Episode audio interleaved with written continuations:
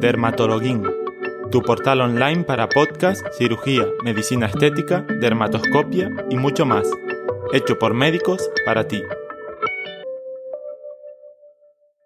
Eritema nodoso. El eritema nodoso es una paniculitis autolimitada aguda, generalmente asociada a infecciones, que se presenta con nódulos eritematosos dolorosos, especialmente en la parte inferior de las piernas, así como con fiebre y artralgias. En el 40% de los casos no puede asociarse a ninguna causa, considerándose idiopático. En el resto de los casos aparece, por ejemplo, en el contexto de una fiebre reumática, de una tuberculosis, de una sarcoidosis o en enfermedades inflamatorias intestinales de la mano de una enteritis.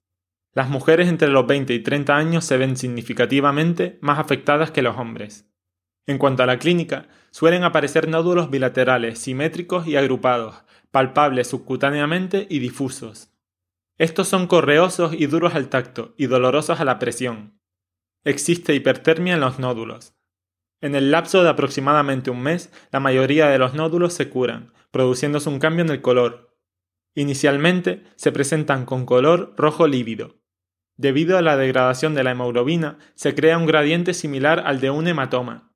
Como forma especial, el eritema nodoso se presenta en el contexto de un síndrome de Löfgren.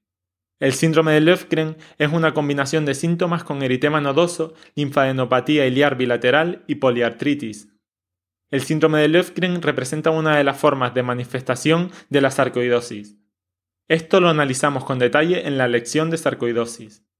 En el diagnóstico diferencial se incluyen, entre otros, el eritema endurado, la poliarteritis nodosa cutánea, las gomas sifilíticas y exantemas nodosos provocados por drogas. Respecto al diagnóstico, se muestra en el laboratorio una elevada velocidad de sedimentación globular, leucocitosis y, si se diera el caso, un título elevado de antiestreptolicina. Si se toma una muestra de piel, debe ser profunda para poder detectar la paniculitis en el tejido adiposo subcutáneo. En ella encontramos infiltración por neutrófilos, edema y los conocidos como nódulos de Misha. Esto hace referencia a la disposición de macrófagos alrededor de vasos linfáticos en forma de hendidura. La enfermedad subyacente, si la hubiera, debe ser tratada conjuntamente. Externamente se utilizan cremas corticoideas bajo oclusión.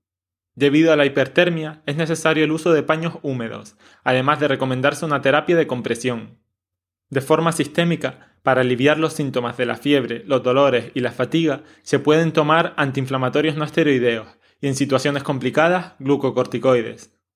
Existen recomendaciones que indican la toma de yoduro de potasio durante unos pocos días en, por ejemplo, la aparición asociada a enfermedad de Crohn. Has oído el podcast de Dermatologuín. Te esperamos en nuestro próximo podcast y en nuestros cursos online y presenciales. Obtendrás más información en www.derma-to-login.com.